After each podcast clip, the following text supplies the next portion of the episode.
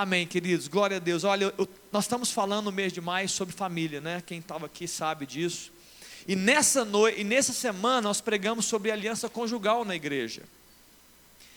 É, eu não vou, como tem poucos casados aqui, eu não vou falar sobre casamento, não, a igreja está falando, né? Pastor Ari pregou duas vezes, mas essa noite eu quero falar sobre o, o que você vive antes do casamento. O que, que você vive antes do casamento? Alguém sabe?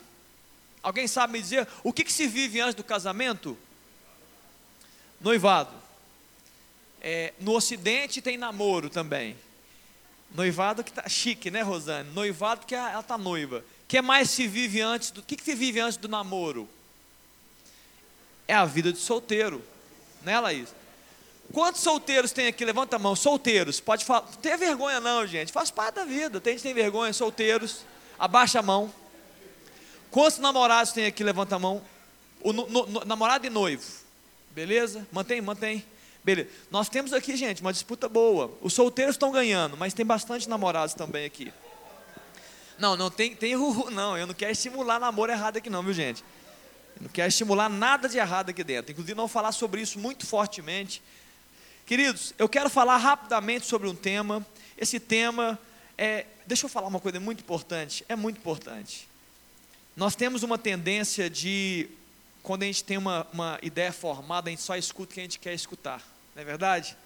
A gente só escuta que, né, Loreta? A gente fala assim: ah, não, é, já estou formado. Queridos, eu um dia falei na minha cela, o Léo estava lá, né, Léo? Eu falei o seguinte: a gente abre a Bíblia, nós lemos a Bíblia, nós até achamos que ela é a palavra de Deus, a gente já fala, não, a Bíblia é a palavra de Deus. Sabe o que acontece? A gente lê ela, a gente fala, não, deve ter servido lá para o século passado essa história, né?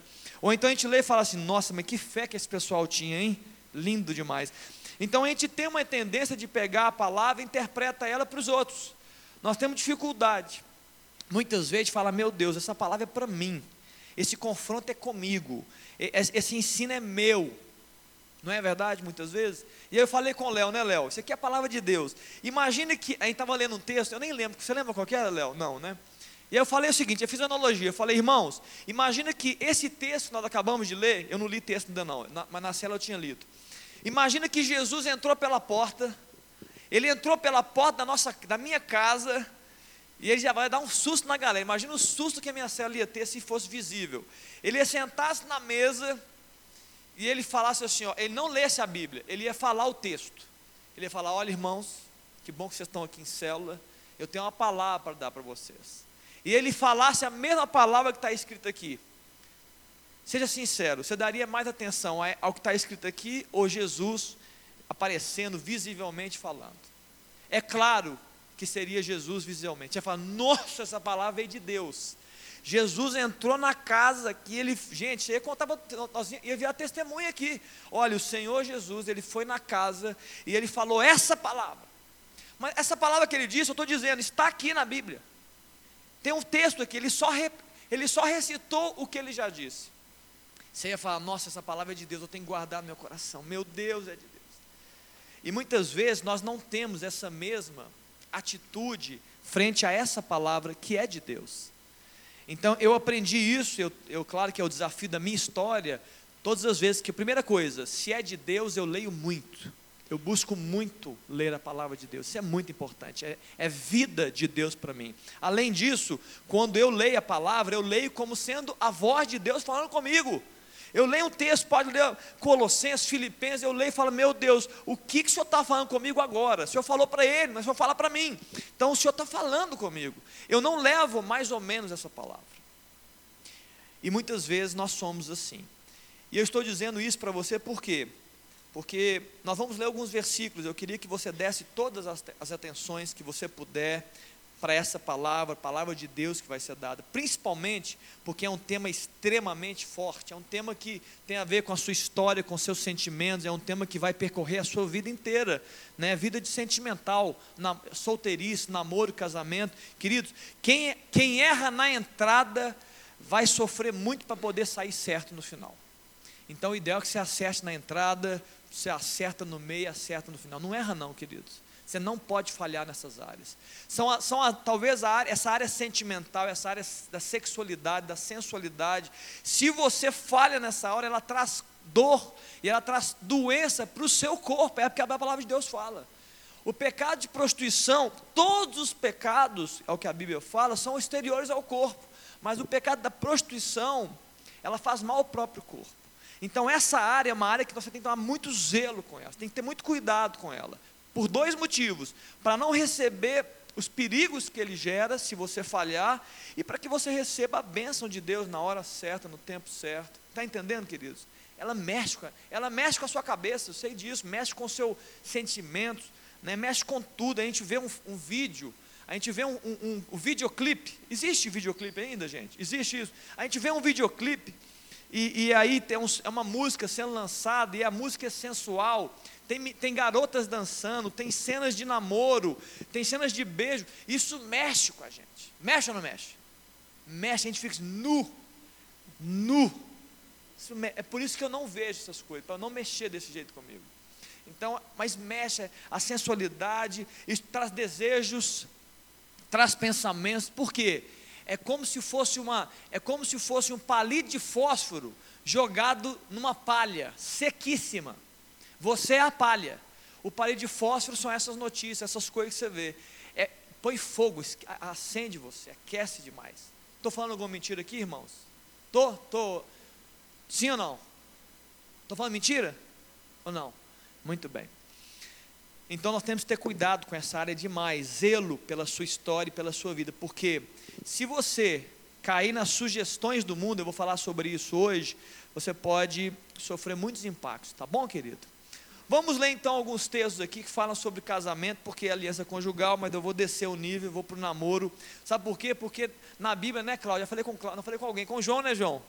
Não existe nada na Bíblia que fala sobre namoro. Sabia disso? Assustem-se. Não tem, não tem nenhum texto que fala sobre namoro. Nada. Pode ficar assustado. Olha, antes de você casar com a sua esposa, você fica com ela cinco anos, namora mesmo. Para outros que vão para a Alemanha e ficam um ano e meio, namora oito anos. Não tem nada disso na Bíblia. Nada disso na Bíblia. Tem nada disso. A Bíblia fala solteiro e casado, viu, Celim? Ou você é solteiro ou você é casado. Não tem meio termo, não. Só como nós estamos vivendo no Ocidente e o namoro entrou na história, eu queria que você que é solteiro e namorasse, namora, eu queria que você trouxesse por meio da palavra pelo menos algumas coisas são essência antes de você se casar. Você que está namorando e você quer namorar. Mas primeiro vamos falar da Bíblia aqui, Gênesis 2, 24. Ô, ô Léo, não precisa abrir esse texto, não, mas abra para mim Marcos 10, verso 6. Olha aqui que fala Gênesis 2, 24. Lá no Gênesis, lá no princípio, Deus fala assim: olha, quando ele chega e fala, ele, ele, ele traz a Eva para Adão, no 23 ele fala: E disse o homem, e ele, o homem olhando para a mulher: Esta final é osso dos meus ossos, é carne da minha carne, chamar-se-á varoa, porquanto do varão foi tomado. Por isso, deixa o homem pai e mãe e se une à sua mulher, tornando-se os dois o quê? Uma só carne. O que, significa uma só carne para você? Pode falar aí. Hein? O que significa uma só carne para você? Pode falar. Vocês estão mudos hoje? O, o tirou energia, o, o, como é é, o Alício? O simulado tirou toda a energia de vocês. O que significa uma só carne, gente? Oi? Um só corpo? O que mais? Um só propósito. Bonito, vocês são, vocês são lindos, gente. É, que mais além disso? Fisicamente. Se você não tem dúvida, uma só carne é relação sexual, tá bom? Tá bom? Eu vou provar daqui a pouco isso. Você tem dúvida, porque hoje eu quero que você saia daqui sem dúvida do que eu estou dizendo. Pior do que você do que você do que você não saber algo é você saber algo e não reagir a ela. Hoje você vai saber de coisas, se você tem dúvida. Espero que você reaja bem a essas palavras. Marcos capítulo 10, olha o que Marcos 10 fala. Quando Deus, quando Jesus é questionado sobre um tema, põe para mim, Léo aí. Ele é questionado sobre um tema chamado sobre casamento, marido e esposa. Ele é questionado sobre isso. Ele falou: é lícito ao marido repudiar sua mulher? Aí Jesus chega, ele fala assim: não é lícito. Ah, mas Moisés ordenou. Ele falou assim: olha, ele ordenou por causa da dureza do vosso coração, verso 5. E ele vos deixou escrito esse mandamento. Olha o verso 6, querido, olha o verso 6. Porém, desde o princípio da criação, Deus os fez uma mulher. Por isso deixará o homem seu pai e sua mãe. Então, se alguém falar assim, ó, Léo, isso é lá do gente. Não, isso é Jesus falando aqui para a igreja ali no templo. E unir-se-á a sua mulher. E com sua mulher serão os dois uma só carne. De modo que já não são dois, mas uma só carne. Portanto, o que Deus ajuntou, não separe o homem. Jesus tá, não separe o homem. Jesus está falando sobre casamento e está falando sobre o ideal de Deus. O ideal de Deus é o homem sai da sua casa, a mulher sai da sua casa e eles se unem para sempre. Isso é o ideal de Deus. Amém? Alguém tem dúvida que isso é o ideal de Deus? Eu sei que vocês têm exemplo disso na sua casa, na sua família. Eu sei de tudo, gente. Sei de tudo. Ninguém tem crise aqui sobre isso, não. Mas eu quero deixar bem claro que você que decide a sua história, porque você é jovem, e você que está casado, continue casado em nome de Jesus, e você que está noivo, quando for casar, não, não termine, você tem tempo para acertar. O que eu aprendi é se os meus pais erraram, por que eu preciso errar?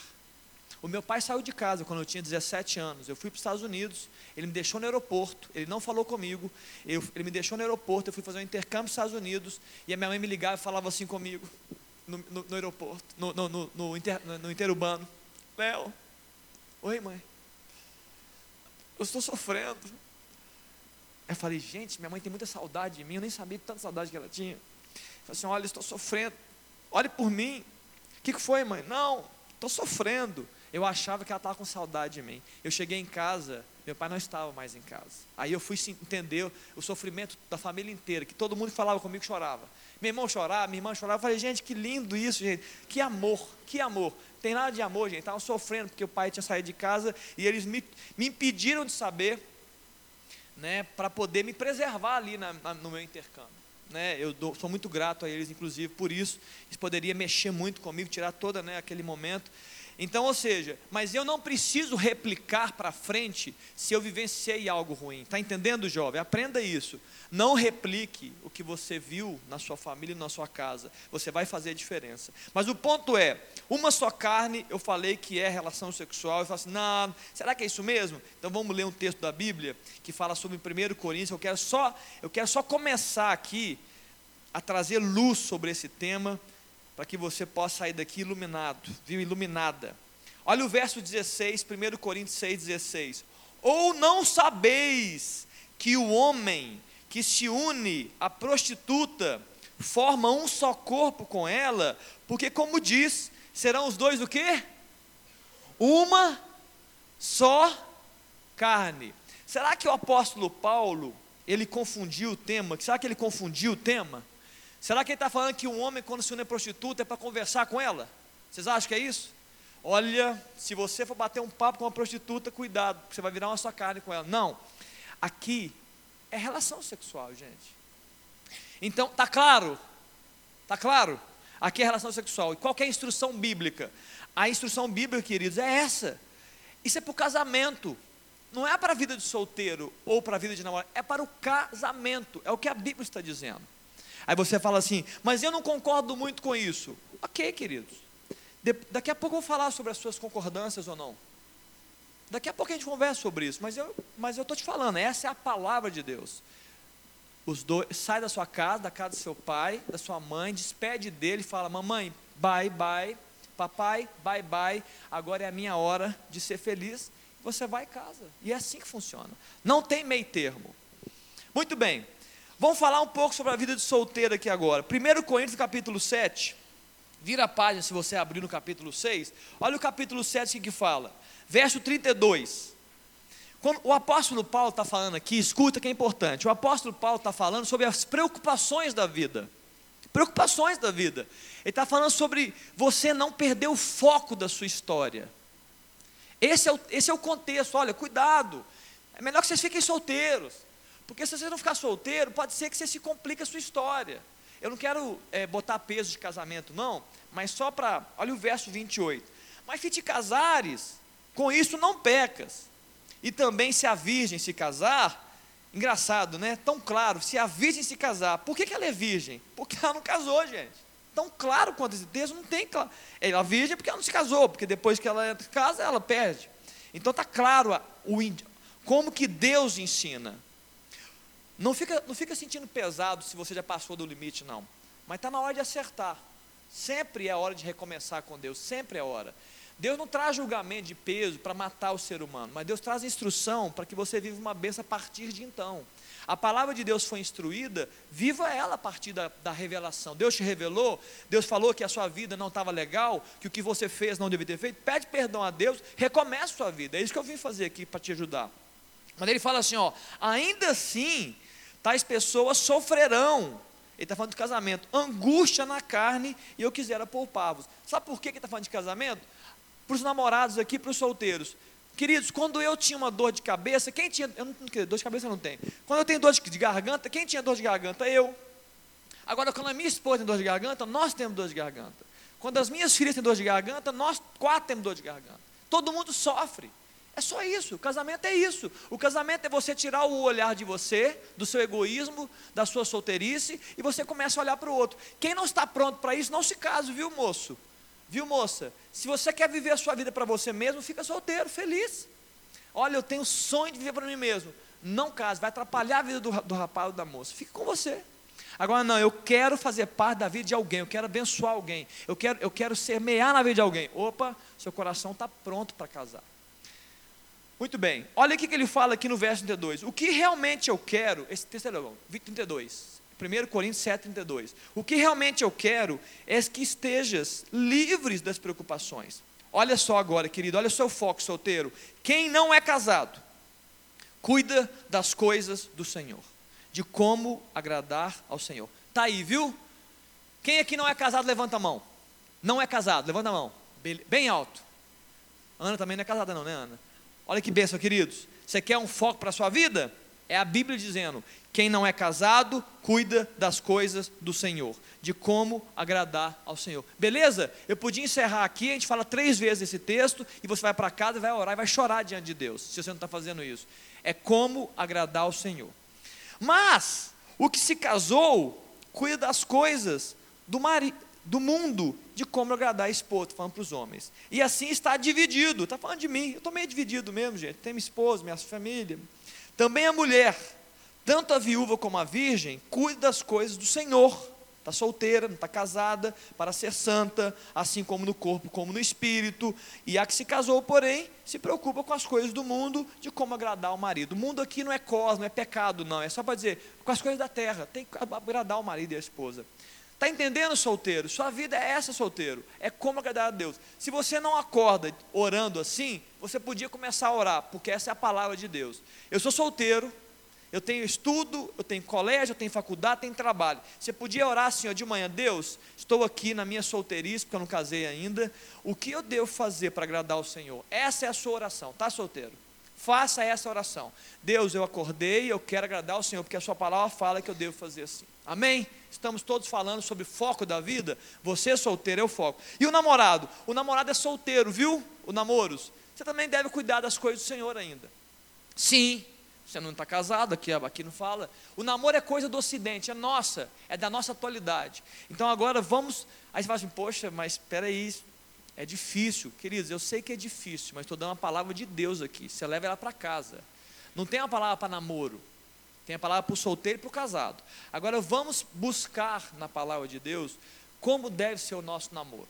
Por mais que não esteja tão claro aqui. Amém? Tá todos, todos juntos? Como deve ser o seu namoro? Vamos buscar o, o namoro. E para você que é solteiro, como você deve buscar a sua futura esposa ou seu futuro marido? Lucas 1, no verso 27 e Mateus 1,18. Deixa eu primeiro ler pela ordem bíblica, eu vou ler Mateus 1,18. Olha só, vamos falar sobre um namoro, um, um pré-casamento de José e Maria. Bacana? José e Maria que tiveram Jesus, teve um pré-casamento ali. Vamos falar sobre ele. Mateus 1,18 fala assim: olha, ora, o nascimento de Jesus Cristo foi assim, estando Maria, sua mãe, desposada com José, sem que tivessem antes coabitado. Alguém sabe o que é coabitado? Não sabe o que é coabitado? Coabitar é relação sexual, então ela não tinha, ela não teve relação ainda com José. Achou-se grávida pelo Espírito Santo. OK? Vamos ler Lucas 1, 27, vamos finalizar aqui, ó. Lucas 1, 27. Ela estava o quê? Desposada, hein? Mas ela ainda era virgem, desposada, mas virgem. Lucas 1, 27. No sexto mês foi o anjo Gabriel enviado da parte de Deus para uma cidade da Galiléia chamada Nazaré, a uma virgem desposada com certo homem da casa de Davi, cujo nome era José, a virgem chamava-se Maria. Querida, desposada naquela época não era casada ainda. Desposada era prometida.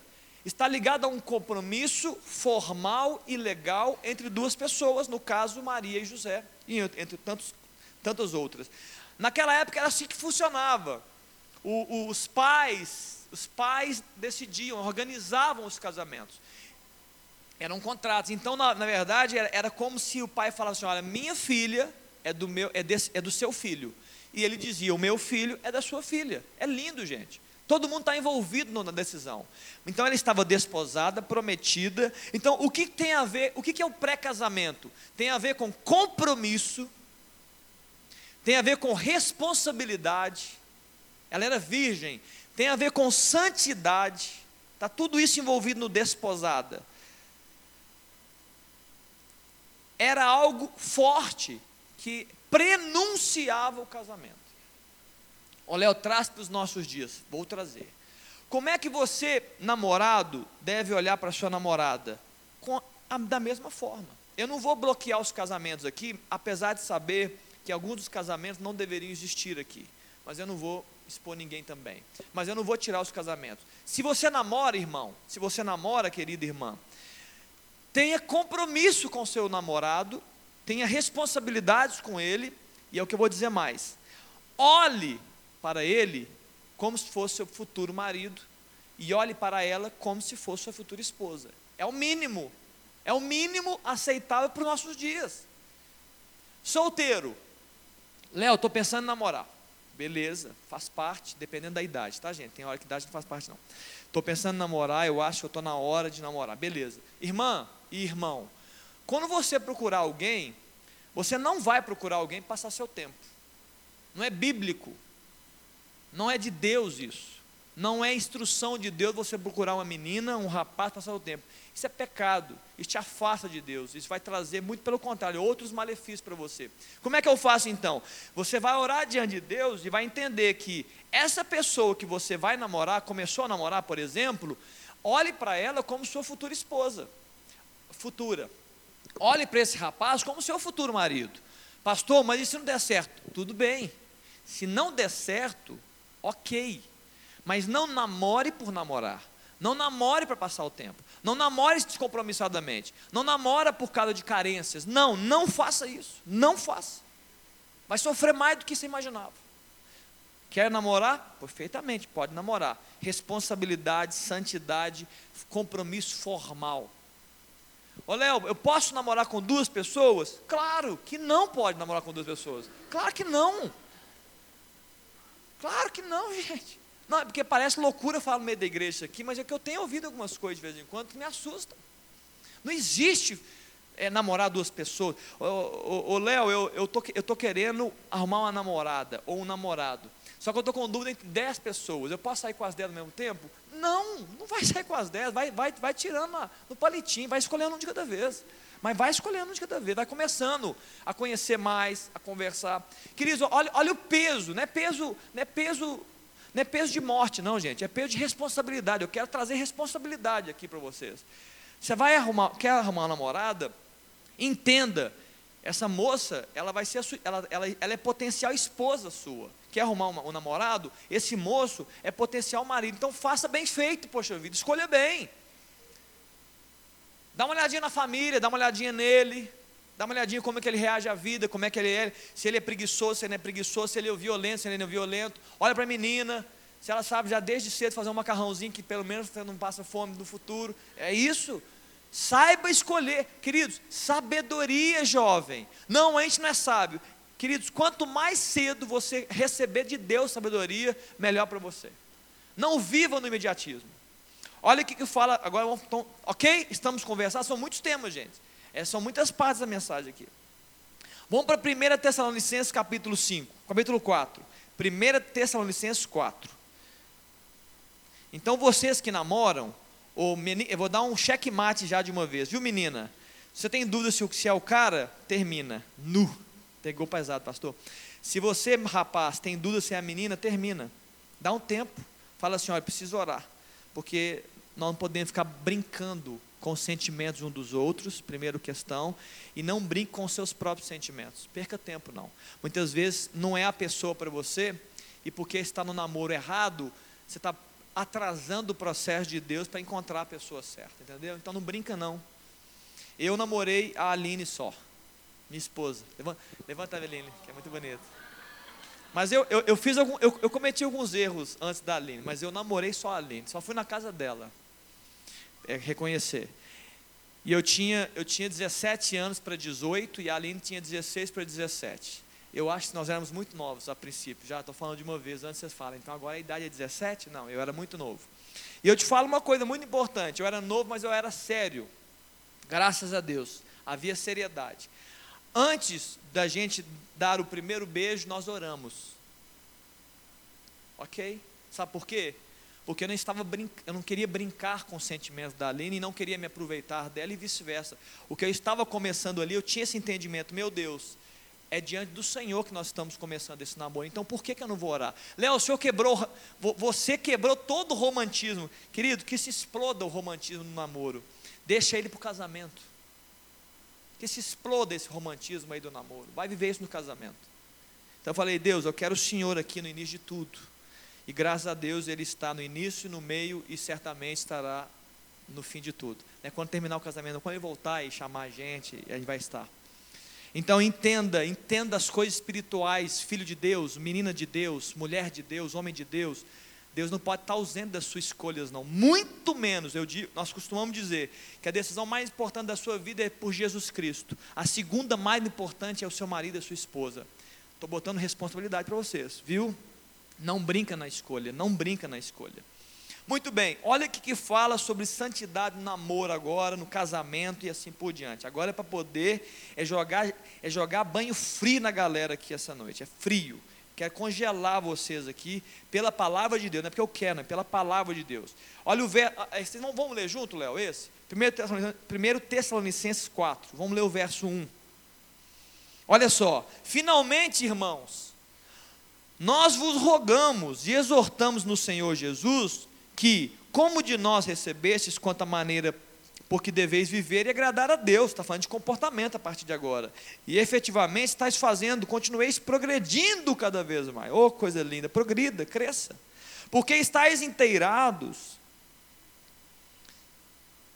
de quantas instruções vos demos da parte de Senhor Jesus. Pois esta é a vontade de Deus, a vossa santificação, que vos abstenhais da prostituição. Alguém, alguém pode achar, Léo, prostituição é só prostituta? Não, prostituição é o uso indevido do seu corpo. Vou melhorar aqui agora. Que cada um de vós saiba possuir o próprio corpo em santidade e honra. Em outras palavras, em, com compromisso com seriedade, com responsabilidade. Queridos, quando, quando eu poderia, quando eu poderia ter responsabilidade, honra e compromisso no, é, na hora de possuir o corpo de uma outra pessoa? Onde? Qual lugar? Casamento, gente. É só no casamento que dá para fazer isso. Nenhum outro lugar você tem garantias de ter honra e compromisso. Você não sabe se você vai continuar com essa pessoa. Essa pessoa pode morrer, um dos dois. O único lugar que você vai usar, usufruir do corpo de uma pessoa com santificação e honra, com compromisso, é no casamento. Não, verso 5, Léo, não com desejo de lascívia. Para quem não sabe, lascívia, é impureza sexual, essa imoralidade na mente, no corpo como os gentios que não conhecem a Deus. Paulo está dizendo: olha, os, o mundo faz isso, os gentios fazem isso, quem não conhece a Deus faz isso, mas vocês que são de Deus não devem fazer assim. Isso não é projeto de Deus. Os gentios fazem, o mundo faz, mas vocês não devem a, agir. E que nesta matéria, de impureza sexual, de, de desejo, de imoralidade, de, de relação sexual, ninguém ofenda nem defraude ao seu irmão. Sabe o que é defraudação neste contexto? Defraudação neste contexto é você promover em uma pessoa, promover no outro, um desejo que você não possa satisfazer. Isso é defraudar, é uma fraude. Pastor, melhora para mim porque eu, sou, eu ainda não entendi. É você, moça ou rapaz, usar, por exemplo, roupas muito indecentes, roupas muito apertadas, saia justa, decotes. Você está causando no homem, seja solteira ou namorando com alguém, um desejo que você não pode satisfazer. Não à luz da palavra de Deus. Você pode porque você quiser mas não à luz da palavra de Deus. Re, em resumo, você não tem a nuência de Deus. Deus não, não assina embaixo a respeito disso. Um homem também que usa, que fica é, querendo exibir o seu corpo, é, tatua o corpo todo, estou brincando, viu, Arthur? Só porque eu olhei ele aqui agora, nada a ver, gente, é brincadeira. Você quer se mostrar, aí os homens chegam, aí está na moda agora, a bermuda abaixo do não sei aonde, que aparece a cueca. Aí fala assim: não, isso é porque é moda, é moda nada. Não, eu sou homem. Para cima de mim, não, gente. Está querendo aparecer. Isso tem, isso tem tá muita sensualidade ali envolvida. Eu quero mostrar que eu, que eu sou fértil. Aí eu mostro a minha cueca, porque a cueca tem conotação sexual. Querido, para cima de mim, não, jovem. Para cima de mim, não, moça. Ah, peraí, gente. Você está se enganando, mas não, não, se engane. Isso é defraudação. Você vai, você vai produzir desejos que você não pode satisfazer. Aí é claro, alguns vão dizer assim: não, mas eu posso. É pior então. Além de defraudação, você está em iniquidade ainda. Porque você está querendo ainda provocar a pessoa, provocar desejos nela e ainda quer é, é utiliz, né, utilizar-se disso para uma intimidade maior. É pior do que a defraudação. Defraudação ainda é, não, aconteceu você pode estar ofendendo a Deus, você pode estar agindo em iniquidade. É o que a palavra de Deus fala, gente. Desculpa, está aqui na Bíblia, eu não tenho como fugir disso. Porque o Senhor, no verso 6, quando fala sobre ofensa e defraudação a seu irmão, porque o Senhor, contra todas essas coisas, como antes os avisamos e testificamos claramente, é o vingador, porque porquanto Deus não nos chamou para impureza, e sim para a santificação. Dessarte, eu não tenho, não tenho nem ideia que seja isso, quem rejeita essas coisas, não rejeita o homem, e sim a Deus, quem também vos dá o seu Espírito Santo. Você está entendendo que quem rejeita esta instrução está rejeitando a Deus? Quem fala assim, não, não, não, não, não é bem assim não, está rejeitando a instrução de Deus. Você precisa reagir a essa palavra de hoje à noite, muito. Queridos, eu já falei aqui no começo, olha o verso 5. O verso fala, outra coisa, só para poder fortalecer, eu falei sobre roupa indecente, exterior, né? Muitas vezes você fala assim: não, Léo, na minha roupa eu só ando com roupa decotada, calça lá no pé, eu tampo todos isso. Muitas vezes o namoro tem carícias muito intensas. Você está sem decote nenhum, sem roupa nada, mas a sua carícia, a sua carícia é muito intensa e ela provoca também estímulos sexuais na, na outra pessoa. Isso também é defraudação, não está na hora. Não está na hora. Queridos, espera um pouquinho, espera alguns anos. Você vai ter 50 anos. Quantos anos casados, Dani? 19? 19 anos, gente. Eu já tenho mais de casado do que de namoro. Já venci a barreira do namoro, está entendendo? Mas eu namorei 5, casei 19. Para que você está acelerando as coisas? Para quê? Para poder depois você casar e falar assim: o que, que nós vamos fazer? Já fizemos tudo? Não, então espera, você tem a vida inteira para poder aprender, para poder entender. Eu, eu, lembro de uma, de uma jurada do Silvio Santos. Quem aqui é mais velho lembra? A Flor. Você lembra da Flor no Silvio Santos? A Flor no Silvio Santos, ela era virgem. E o Silvio Santos ficava rindo dela. Não, porque a Flor é virgem. E ficava essa é, é programa do Silvio Santos. E eu lembro um dia a Flor falou assim: olha, aí ela deu uma entrevista. Eu sou virgem, mas não serei virgem antes de casar, eu vou fazer um test drive, porque eu quero saber. Maior engano do mundo. Não precisa de test drive, gente. A natureza se, acerta, as coisas funcionam. Vai acertar. Na primeira vez, talvez não, na segunda também não, mas na terceira, né, Mônica? A quinta, talvez, a décima, a, a milésima. Uma hora certa, gente. Uma hora certa. Vai funcionar. Para que acelerar coisas? Para que? Bobeira. O que, que vocês estão rindo? É, eu estou falando bobagem aqui? É, tem a ver comigo? Não. Não? Tá jóia. Deixa eu falar um pouco sobre o verso 5. Sei Aqui, ó. Não com desejo de lascívia, como os gentios que não conhecem a Deus. Deixa eu falar um pouco sobre a sua prática agora, na sua vida, no seu dia a dia, na faculdade, no colégio. Existe uma força muito forte, que eu chamo de uma luta muito grande, que, que, que gera em você uma, uma, uma posição em uma minoria, que eu chamo da força da maioria, a força da multidão, a força da sugestão. Todo este mundo fala o contrário que eu estou dizendo hoje. Sim ou não? Todo o mundo, seus colegas que não. Aqui, o que é pior, tá, gente?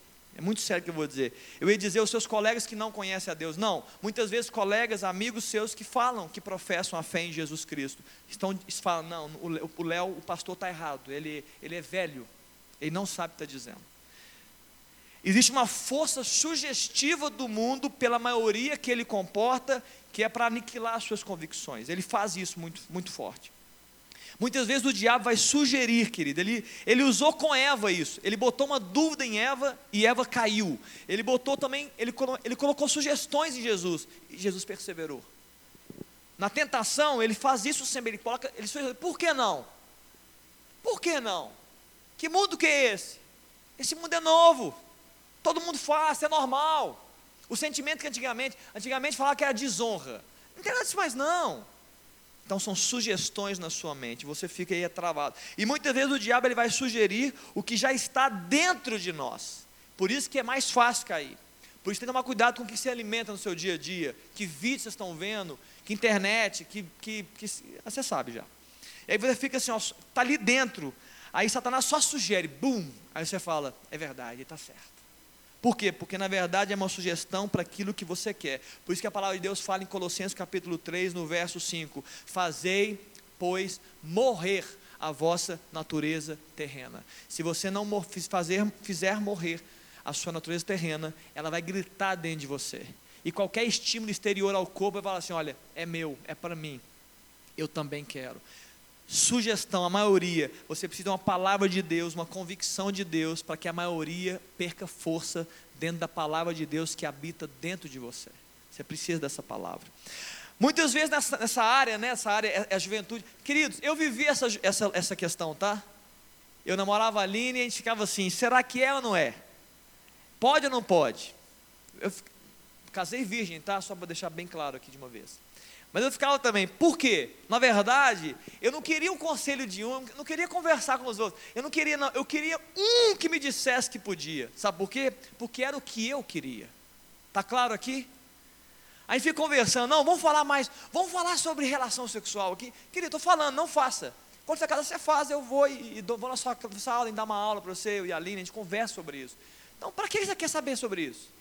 Não, mas nós temos que saber porque pode ser que a gente. Aqui, eu estou dizendo para você, não precisa saber de nada a respeito disso. Não, Lé, mas o, eu tenho que saber o que dizer para o mundo. Para quê? Você vai casar com o mundo. Você tem que saber na hora certa, gente. Na hora certa, vai saber das coisas quando tiver noivo. Faltando dois dias para não esquentar a relação, a gente conta para você tudo que tem que saber. Dois dias, viu, viu, viu Dani, né? Dois dias a gente conta. Querido, eu sei que vocês. O pior de tudo é que vocês vão atrás das informações. Você quer saber tudo antes. Sabe o que acontece? Na verdade, estimula sentimentos e desejos que não deveriam ser estimulados nessa hora. Então, o que eu estou dizendo? A gente não, não seja bobo, não se engane. Você não está querendo informação nova, não. É porque você não quer aceitar essa palavra.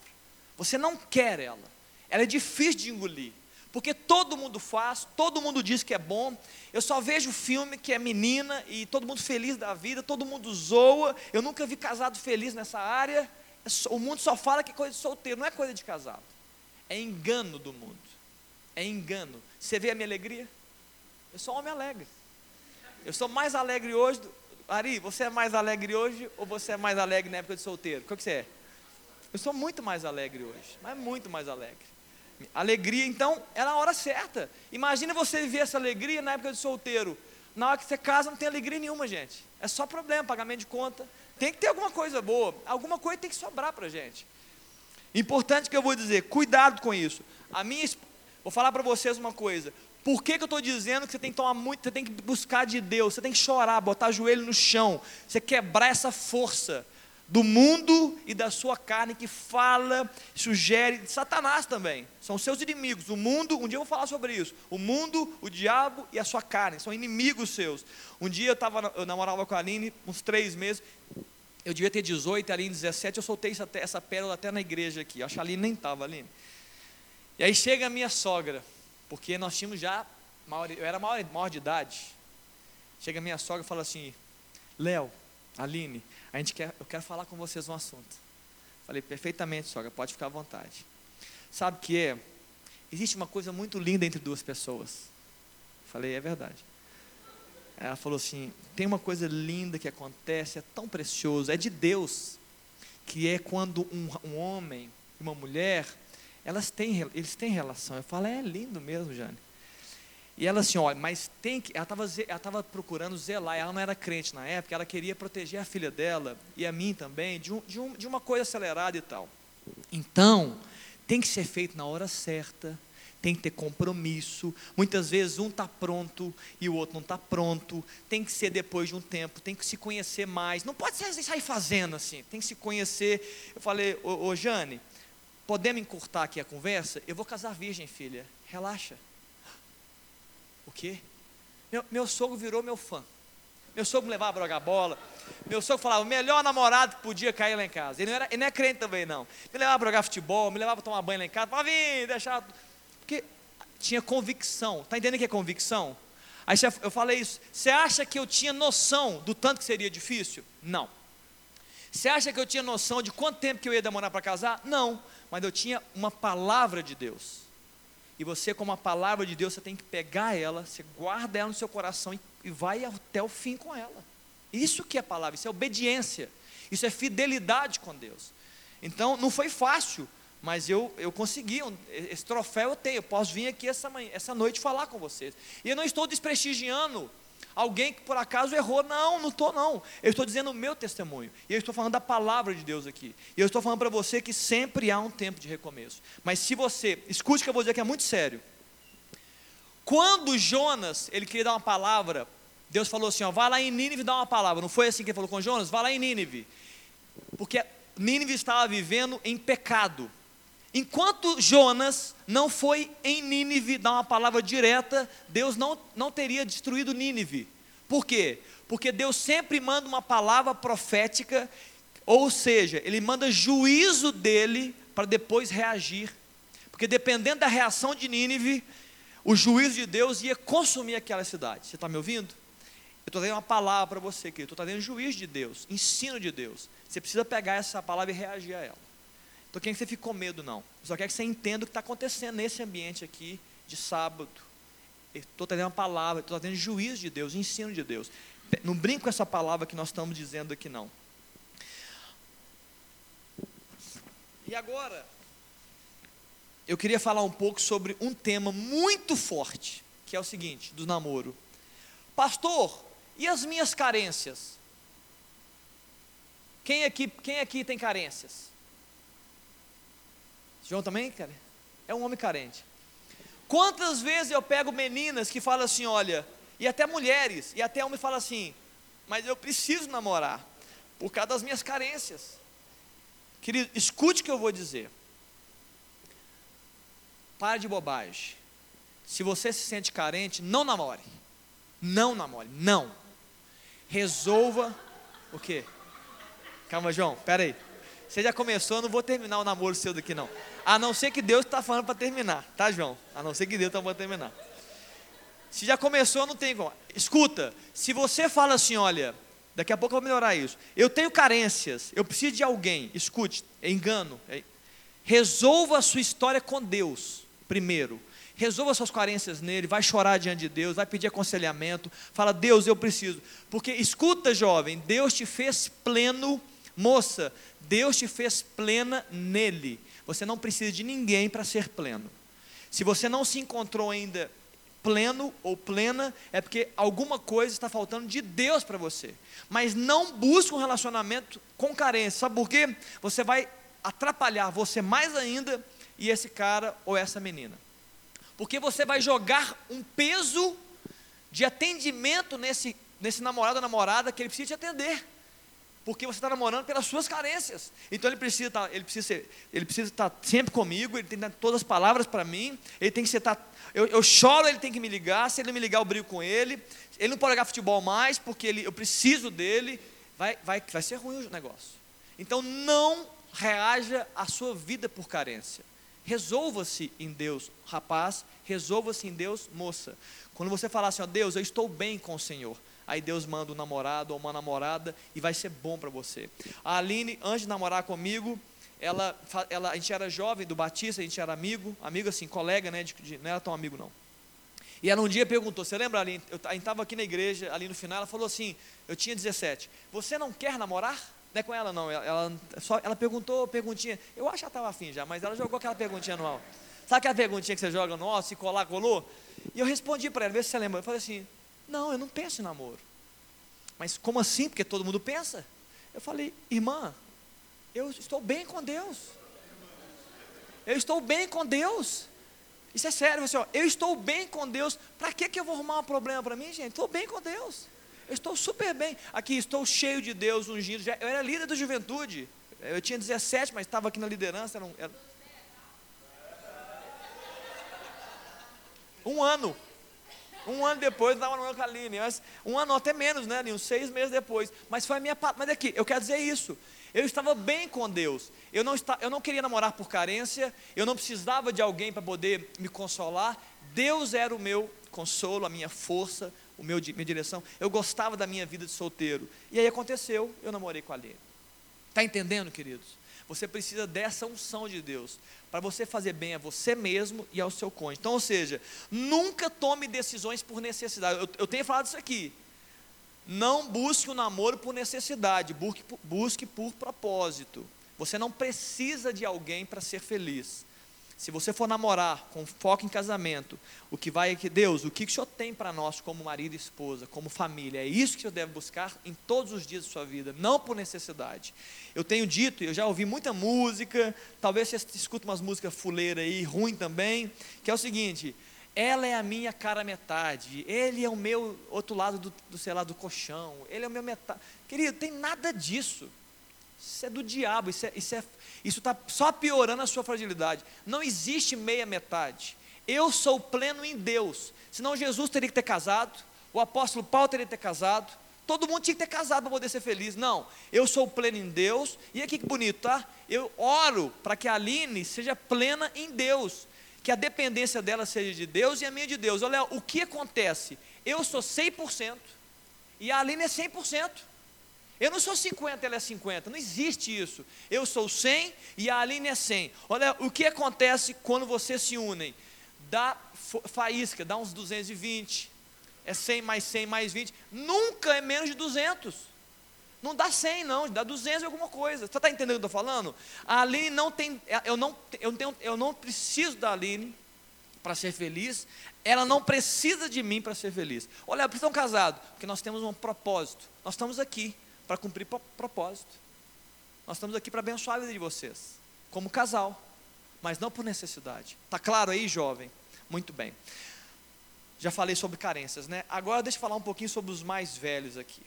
Alguns têm dificuldade de arrumar namorado e têm as dificuldades. Eu vou falar para os mais velhos, acima de 20 anos aí, que já poderiam estar nessa fase de namoro. Irmãos, não é para aquecer, não. Não, calma, gente. Né? Eu não quero ninguém aquecido aqui, não. Deixa eu jogar, deixa eu jogar, jogar água fria em vocês aqui. Calma, gente. Deixa eu jogar água fria aqui. Eu, eu quero dizer o seguinte. Pode ser eu não estou falando, eu quero falar para você que não namora, mas já estaria em tempo de namorar. A primeira coisa que eu falo é o seguinte: se, se você tem a palavra, se você acredita nela, se você entendeu, se você nunca escutou isso pela primeira vez, você já escutou. Hoje você escutou pelo menos que o sexo é para o casamento, você não deve brincar com isso, você deve esperar em Deus, você está entendendo? Então tem algumas coisas simples. Pra, por que, que a gente fala que não deve namorar com 17 ou 16? Porque imagina esse cara e essa moça namorando oito anos, em Dani Flor. Eu sei, estão aí bonitinhas aí. Imagina você namorar oito anos com a mesma pessoa, porque é, é bênção. Imagina o trabalho que eles vão ter para manter é, intactos né, a intimidade deles. Você está entendendo? Então a questão, gente, não é namoro ou namora, a questão é: vocês vão casar quando, filhos? Não, nós vamos começar agora e seja o que Deus quiser. Querido, não faço não, só passar perto demais. Não, eu porque eu estou no primeiro ano científico, mas eu quero fazer medicina, eu quero estudar seis anos, depois eu quero fazer dois anos, depois eu vou fazer o mestrado no Canadá, igual a Júlia, e eu quero voltar. Daqui a dez anos de casa. Meu Deus, dez anos de namoro, não vai dar certo, não vai funcionar, gente. É muito, vai, vai envelhecer o namoro. Então, o que está por trás disso é propósito. Então, o que, que eu falo para vocês que não namoram? Já falei muita coisa aqui. Quando vai escolher a menina, escolhe né, com propósito. Agora, eu preciso tirar um pouco de peso aqui. Tem muito peso nas escolhas. Isso eu acho que dificulta. A minha geração não era tão pesada igual a de vocês. A sua geração está movida por uma perfeição em todos os níveis. Vocês estão movidos e opressos por perfeição do trabalho, perfeição de corpos, perfeição de sentimentos. Ninguém fala que está triste mais não, só no, só no consultório. No, no, Facebook, no Instagram, todo mundo é feliz, todo mundo é rico, todo mundo passa de ano, ninguém toma bomba, todo mundo é leve, todo mundo é bonito, só põe foto perfeita. É, alguns, alguns trocam WhatsApp comigo, é impressionante. E nesses três meses já vi umas cinco fotos no WhatsApp. Gente, meu WhatsApp deve ter uns 10 anos que eu tenho a mesma foto. Eu, eu nem sei, tem que trocar? É, é, é, moda trocar? Troca a foto. Por quê? Porque há uma demanda por, uma, por algo melhor. Isso está muito forte dentro de vocês, muito forte. Aí a escolha do namorado, ou do futuro marido, ou da futura esposa, gente, vocês estão botando peso demais. Vocês estão colocando uma, um, um, peso sobre isso. Na minha época, sabe o que a gente falava? Se você, se você né, Mônica? Se você veio, foi no culto, saiu para comer uma batata frita, riu da, das piadas dele, gostou do sorriso dela, teve saudade na outra semana, já está legal, já dá para conversar. Eu não preciso do corpo perfeito, da, do entendimento. Nossa, mas ela tem que ser inteligente, tem nada disso, gente. A gente olhava um para o outro assim e falava assim: olha, poxa, ela é legal, ele é bacana, ele é um homem de Deus, importante, tinha essência, estou falando de igreja, hein? Estou falando de igreja. Ele é um cara que ama Jesus, ela é uma moça que está buscando a Deus. V vamos trocar umas ideias, vamos conversar, ué. Vamos ver até onde chega essa conversa, só na conversa por enquanto. Vamos conversar, vamos ver. Deixa eu te conhecer mais, vamos comer uma pizza. Então, hoje não, hoje é uma busca que vocês estão assim de a mulher perfeita, o marido, o homem perfeito, e não vão encontrar, vocês vão sofrer, mas não vão encontrar. Porque, inclusive, como o pastor Cláudio fala, se você encontrar o homem perfeito, não case com ele, você vai estragar a vida dele. E se você encontrar a mulher perfeita, não, não, não namora, vai estragar a vida dela, porque não tem perfeição, gente. Aline não é perfeita, olha que bonito isso.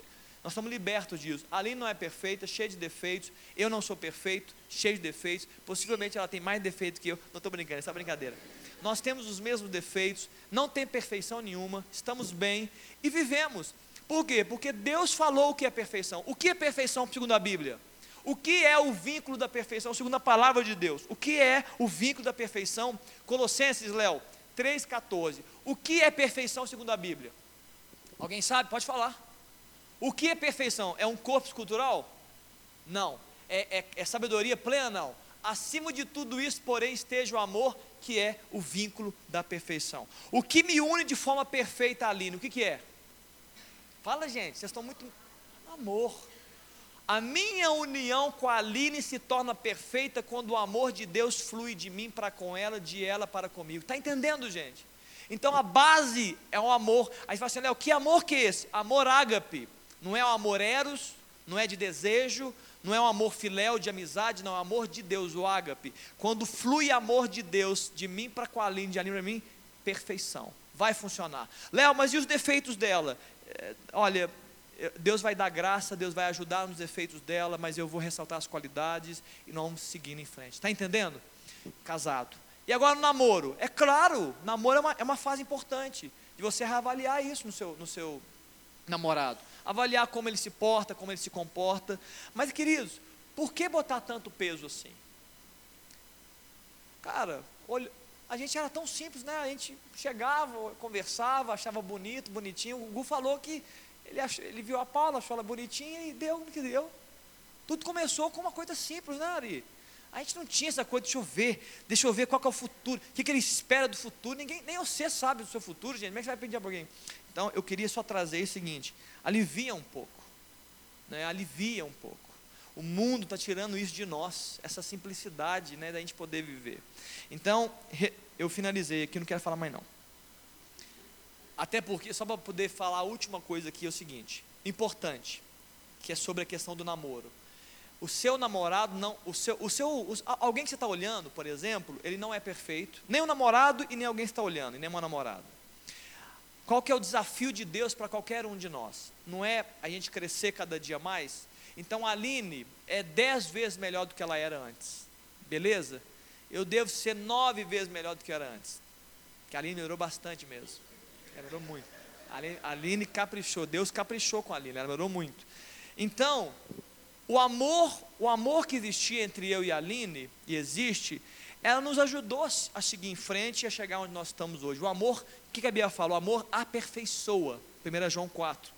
O amor aperfeiçoou tanto a minha vida quanto a dela. Então, no namoro, o amor pode produzir. O amor mútuo, claro, né, gente? Não adianta um amar e o outro falar, não quero com você. Não existe. Não, não existe amor, um amor de um serve para os dois. Isso é só filme. O amor mútuo ele vai fazer. Então, o ponto é: qual é o desafio? Você não é o que você era. Fala a verdade, sim ou não? Você não é o que você era, é ou não é? Você é diferente. E você não será o que você é. Sim? Agora, em Deus, qual é o desafio? Que você seja hoje melhor do que você foi e que você seja no futuro melhor do que você é, não é? Se um homem de Deus, uma mulher de Deus tem isso em mente, ele vai ser aperfeiçoado em Deus. Então as, as imperfeições de hoje vão sendo conduzidas por Deus, Deus vai dar graça para a gente. Amém, queridos? Pois bem, eu queria orar por vocês aqui, que eu sei que para alguns assustou, para outros não. Mas, queridos, eu não estou brincando com essa palavra, não, tá? Eu sou assim mesmo. A palavra de Deus, ela, eu não preciso falar mais grosso, nem mais duro. Essa é a palavra de Deus. Você está namorando? Você não é casado? Segura a sua onda. Saiba usar os, saiba usar o seu corpo na hora certa, é no casamento, com, com compromisso, santidade, seriedade, é casamento. O que fazer hoje? Léo, mas nós, nós estamos apertados, então pede ajuda, pede ajuda aos universitários, os solteiros, né? Pede ajuda para a gente. Precisa de ajuda, confessa. Precisa de ajuda, se arrepende, precisa de ajuda, anda com o público, não anda sozinho mais. É assim, gente. É básico do básico. Isso aconteceu comigo com a Aline. Quantas vezes eu ia ali, né, Mônica? A gente conversava tanto isso, a gente saía em multidão e namorava em multidão. Por quê? Porque o pau quebrava no escurinho da noite, não dava para fazer, gente. Então vamos para a multidão. Isso é seriedade. Aqui, não é, isso é seriedade em Deus, isso é zelo pela palavra de Deus e zelo pelo meu futuro em Deus. Eu não queria, né, cair nisso. Você que namora, irmão, você que não namora, Escuta bem, sabe escolher bem, calma, não tenha pressa. O mundo fala que tem que namorar, quem disse que você tem que namorar? O mundo fala que você tem que pegar todo mundo, quem disse? A palavra de Deus não diz isso. Se o mundo faz isso, não é o que a palavra de Deus fala. Amém? Fica de pé. Não, fica de pé não, pode ficar sentado aí, mesmo que eu vou, eu vou gastar um tempinho com vocês agora. Feche seus olhos e vamos orar. Quem sabe, né, essa palavra, palavra, que essa palavra possa firmar no seu coração, que você possa recebê-la e ela possa ir encaminhar você nas suas decisões, nos seus namoros atuais, no seu, você que está solteiro, nas suas escolhas por namoro. Né? Feche seus olhos, que Deus dê graça para essa juventude que está me ouvindo aqui, para que você tenha, tenha alegria né, nessa área, tenha sucesso em Deus nessa área, em todas as áreas ligadas às suas emoções. Pai, eu quero orar ao Senhor nessa noite. Deus, tua palavra, ela é poderosa e ela é instrutiva. Jesus, que assim como eu disse na ilustração no início, ó Deus, que essa palavra que foi ministrada aqui, o que foi dito, ó Deus, que no coração de cada jovem que me ouviu, seja como Jesus falando aos corações. Deus, eu sou muito limitado, eu tenho tantos defeitos, eu posso até não saber me comunicar bem, mas Jesus, quando o teu Espírito fala ao coração de um homem, de uma mulher, aí sim, a palavra ela encontra espaço para produzir mudança então, Deus, libera essa palavra, Deus, atinge mesmo, frutifica ela na mente e no coração. atinge cada namoro, cada, ó Deus, casamento aqui, cada solteiro, cada solteira, Deus, com essa palavra.